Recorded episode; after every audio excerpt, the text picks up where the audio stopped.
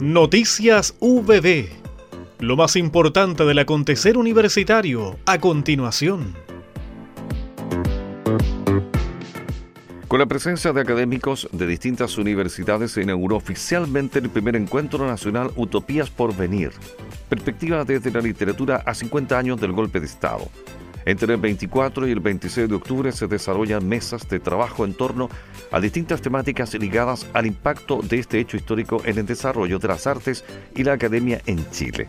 La sala Claudio Rao del Teatro Municipal de Chillán fue el espacio elegido por esta solemne ceremonia que da el vamos a un intenso panorama cuyo espacio de acción son, paralelamente, la Facultad de Educación y Humanidades en el Campo La Castilla, la Casa Gonzalo Rojas y el Teatro Municipal. La prorectora Julia Faguaggi se manifiesta su orgullo por ser sede de esta reunión de expresiones académicas y artísticas, para a partir de ese análisis de la huella que estos 50 años han dejado en la literatura, analizar nuestro presente y proyectar nuestro futuro. Además, la autoridad hace especial hincapié en el impacto que tuvo el golpe en la Universidad del Biobío, todavía como sede de la Universidad de Chile en ese periodo. En un ameno encuentro en las dependencias de la Prorectoría de la Universidad del Biobío, el rector doctor Benito Umaña, la prorectora magíster Julia Faguangisi y el diputado por el Distrito 19 Felipe Camaño Cárdenas compartieron diversos anhelos para la región de Ñuble. La descentralización, bajar las cifras de desempleo con iniciativas colaborativas, potenciar la identidad de la región hacia nuestros territorios y también a nivel nacional fueron algunos de los temas que se reiteraron a lo largo de la reunión en la cual quedó el compromiso de buscar la manera de materializar ideas en beneficio de la población. En la visita al rector UPP relevó la posibilidad de generar iniciativas que le sigan otorgando valor a la región de Ñuble, destacando su área cultural y de servicio, entre muchas otras.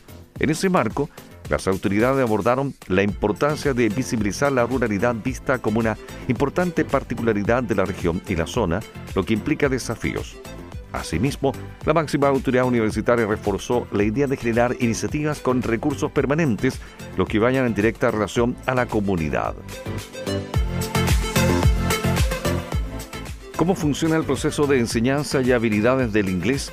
Sus etapas de evaluación, el seguimiento que se hace al proceso de sus estudiantes, los niveles de habilidades y opciones para promover su uso, fueron parte de los temas revisados en el taller Enseñanza y Aprendizaje del Inglés en la UPB, desarrollado el 26 de septiembre en Concepción y el 28 de dicho mes en Chillán, Campo Fernando May por el programa Centro de Idiomas en colaboración con el programa de tutores UPB.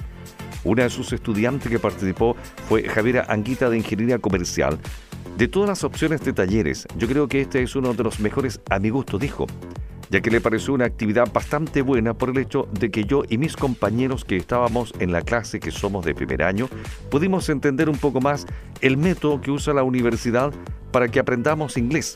Para la estudiante, lo que más me llamó la atención fueron los niveles del marco de referencia europeo porque yo no sabía que existían esos niveles.